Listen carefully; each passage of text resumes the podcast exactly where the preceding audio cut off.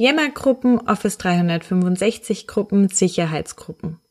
Gruppen, der Begriff begleitet uns durch die Office 365 Welt, so dass wir sogar manchmal etwas den Überblick verlieren und nicht mehr genau wissen, wofür brauche ich welche Gruppe, was bewirkt welche Gruppe und was passiert im Hintergrund. In dieser Folge erfahrt ihr alles rund um die Gruppentypen in Microsoft 365, was diese bewirken und für welchen Zweck ihr welche Gruppe benötigt. Herzlich willkommen zu Nubo Radio, der Office 365 Podcast für Unternehmen und Cloud Worker. Hier bekommst du umsetzbare Tipps aus der Praxis für die Praxis. Hi, wir sind die Nubo Workers und wir helfen Unternehmen dabei, Office 365 erfolgreich und nachhaltig zu integrieren und Prozesse zu verschlanken und mehr Agilität zu erreichen. Und zwar ohne Geld zu verbrennen und die Mitarbeiter im Change-Prozess zu verlieren. Und jetzt viel Spaß mit dieser Episode. Hallo und herzlich willkommen zu einer neuen Folge Nubo Radio. Mein Name ist Dominique und gemeinsam mit euch möchte ich heute einen Blick auf die verschiedenen Gruppentypen in Microsoft 365 werfen. Es gibt fünf unterschiedliche Gruppentypen, die für fünf verschiedene Zwecke verwendet werden und jeweils auch im Hintergrund andere Prozesse oder Tools und Ressourcen lostreten und freigeben. Ganz zu Beginn für die Office 365 Gruppe haben wir eine extra Nubo Radio Folge aufgenommen. Diese ist so umfangreich, da gibt es so viel Wissen zu vermitteln, das auch für Anwender wirklich hilfreich ist und durchaus auch jeder einmal kurz gehört haben sollte. Daher haben wir uns überlegt, dass es doch sinnvoll wäre, hier eine eigene Folge aufzunehmen und ein passendes Visual dazu gestalten. Also freut euch auf nächste Woche. Da gibt es dann die Folge mit dem Visual zur Office 365 Gruppe. Heute widmen wir uns also den anderen vier Gruppentypen und machen als erstes mal einen kurzen Überblick. Wofür brauchen wir denn diese Gruppen generell? Wie schon gesagt, mit diesen Gruppen könnt ihr zum Beispiel verschiedene Ressourcen für Benutzer freigeben. Ihr könnt Einschränkungen vornehmen oder ihr könnt auch ähm, die Kommunikation über diese Gruppen steuern. Das Ganze wird über das Admin Center gesteuert. Hier könnt ihr Gruppen anlegen und verwalten. Und wir beginnen auch gleich mal mit der ersten Gruppe. Das ist die Verteilerliste. Verteilerlisten, jeder kennt sie und sie werden durchaus auch heute noch benötigt, früher vielleicht sogar noch etwas mehr. Vielleicht hat sich jemand von euch auch schon eine eigene Verteilerliste in Outlook mal angelegt. So ähnlich sind nämlich auch die Verteilerlisten, die ihr im Admin Center für eure Office 365 Umgebung erstellen könnt. Für eine Verteilerliste werden eben bestimmte Personen dieser Liste hinzugefügt, damit man einfach eine E-Mail an die Verteilerliste schicken kann und nicht die E-Mail jedem einzelnen User schicken muss. Das wird dann über die Verteilerliste eben gemacht.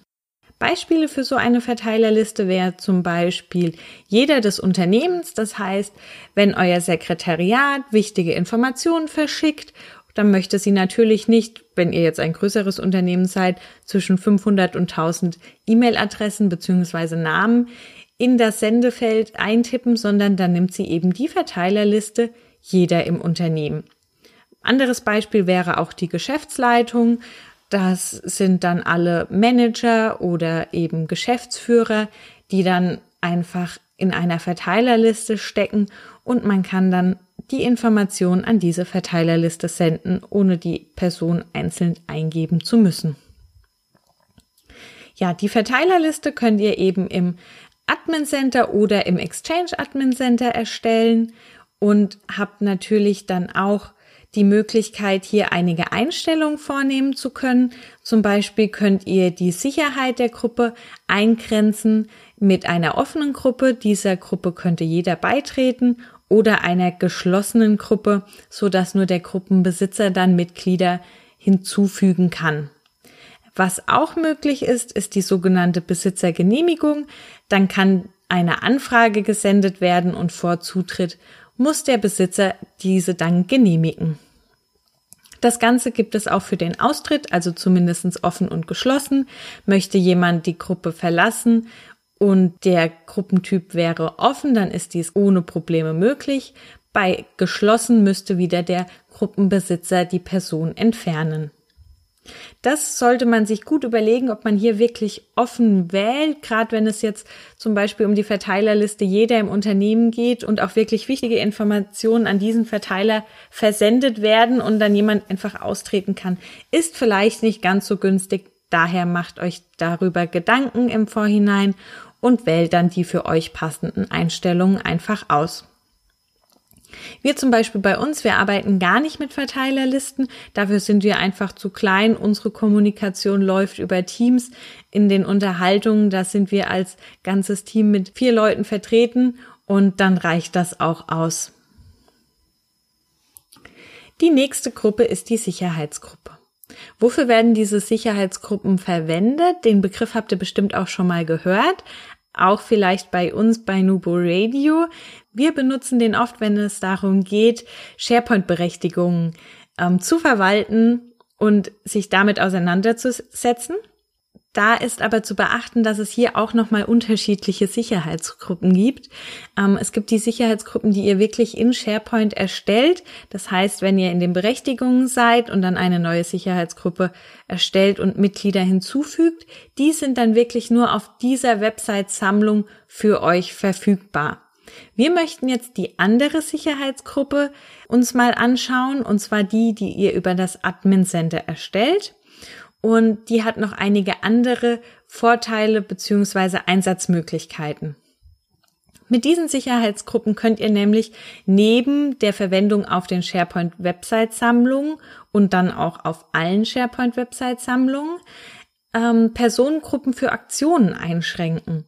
Zum Beispiel könnt ihr mit Sicherheitsgruppen einschränken, wer eine neue Office 365 Gruppe erstellen darf oder auch für die mobilen Geräte, also den Zugriff darauf verwalten. Also dafür benötigt ihr diese Sicherheitsgruppen, die eben neben dem Zugriff auf SharePoint und OneDrive auch noch Einschränkungen für Benutzergruppen, zum Beispiel eben die Erstellung von Office 365 Gruppen möglich machen. Also die benötigt ihr wirklich, um Einschränkungen und ähm, ja einfach den Wildwuchs in eurer ähm, Umgebung vielleicht auch etwas einzuschränken. Zum Thema Sicherheitsgruppen gibt es auch eine weitere Gruppe, die sogenannten E-Mail-aktivierte Sicherheitsgruppen. Und zwar, das ist eigentlich eine Sicherheitsgruppe, die auch wie eine Verteilerliste verwendet werden kann.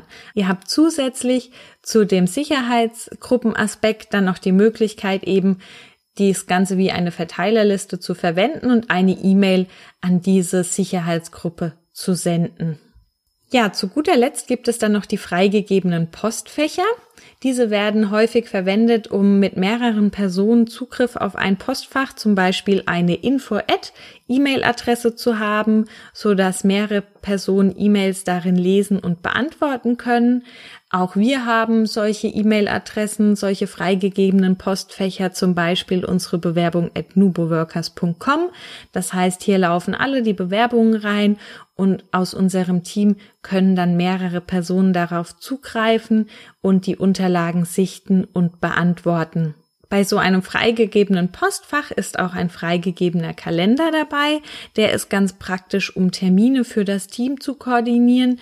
Zum Beispiel, wenn es jetzt ein Teamkalender wäre, wäre Urlaub und Homeoffice-Planung über diesen möglich oder gehört das freigegebene Postfach und der dazugehörige Kalender dem Vertrieb, dann könnte man auch Kundentermine in dem Kalender planen und die anderen hätten dann auch Zugriff darauf und könnten sehen, wer wann wo unterwegs ist. Was müsst ihr beachten bei freigegebenen Postfächern?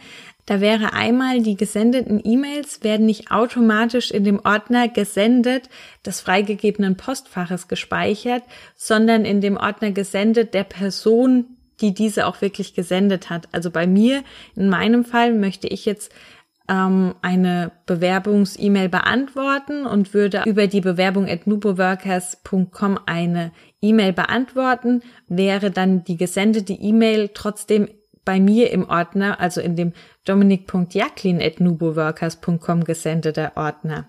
Das könnt ihr aber ändern, ähm, ist eine Einstellung im Admin Center, da einfach unter ähm, gesendet auf bearbeiten gehen und dann aktiviert ihr den Punkt als dieses Postfach gesendete Elemente kopieren und dann werden alle gesendeten Elemente für alle Personen, die auf dieses Postfach freigegeben sind, angezeigt. Des Weiteren wird automatisch, wenn ihr ein freigegebenes Postfach erstellt, ein Benutzerkonto mit erstellt. Auf dieses Benutzerkonto sollte aber so nicht zugegriffen werden. Das Kennwort wird auch automatisch generiert. Danach werdet ihr gar nicht gefragt. Aber ihr solltet trotzdem eine kleine Sicherheitsvorkehrung vornehmen, falls doch mal irgendwie irgendjemand an das Kennwort kommt oder außersehen sich dann damit anmeldet, dass das nicht möglich ist. Dafür müsst ihr einfach die Anmeldung blockieren. Auch das könnt ihr über das Admin Center diesmal im Bereich User machen. Dann sucht ihr einfach den Benutzer des freigegebenen Postfaches raus und klickt über Bearbeiten dann auf Anmeldung blockieren, prüft anschließend noch, ob auch der Anmeldestatus Benutzer von Anmeldung blockieren ausgewählt ist, speichert das Ganze und euer Benutzerkonto für das freigegebene Postfach ist geschützt. Zu guter Letzt, das ist leider bisher noch nicht möglich, soll aber bald kommen, das ist der mobile Zugriff auf freigegebene Postfächer aus der Outlook-App. Aktuell arbeitet Microsoft daran, weil sich das einfach schon ganz, ganz viele gewünscht haben. Den Link zu der Idee und der dazugehörigen Abstimmung haben wir euch auch in den Show Notes hinterlegt. Hier wird nämlich auch immer der aktuelle Status der Entwicklung aktualisiert. Also da könnt ihr euch dann informieren, wie weit das Ganze ist. Aktuell steht da noch Working on it. Mal schauen, wie lange das noch dauert oder wann dann das nächste Update kommt. Zum Schluss möchten wir euch noch einen kurzen Überblick darüber geben, wo ihr welche Gruppe erstellen könnt. Und zwar haben wir ja schon am Anfang gesagt über das Admin Center, da könnt ihr alle fünf Gruppentypen erstellen und verwalten. Sicherheitsgruppen und Office 365 Gruppen könnt ihr zusätzlich über die Azure Active Directory verwalten und erstellen. Und das Exchange Admin Center bietet euch die Möglichkeit, Office 365 Gruppen, Verteilerlisten, freigegebene Postfächer und E-Mail aktivierte Sicherheitsgruppen zu erstellen. Und die Office 365 Gruppen, dazu dann aber nächste Woche ganz ausführlich eine eigene Folge, könnt ihr über die Azure Active Directory, das Admin Center, das Exchange Admin Center, über Outlook, Teams, SharePoint, Planner oder sogar Yammer erstellen. Also lasst euch überraschen, seid gespannt, was da alles kommt. Es ist wirklich spannend, das Thema, und interessant, was da im Hintergrund dann alles passiert. Heute vorab der Überblick über die Gruppentypen generell, was Microsoft 365 uns da bietet und was dahinter steckt. Die Links, wie ihr die jeweiligen Gruppen erstellen könnt, ausführlich haben wir euch in den Show Notes hinterlegt. Falls ihr noch Fragen rund um das Thema Gruppen habt oder auch andere Themenwünsche, meldet euch gerne bei uns über die bekannten Kanäle Facebook, Instagram oder per E-Mail und denkt immer daran, Collaboration beginnt im Kopf und nicht mit Technik.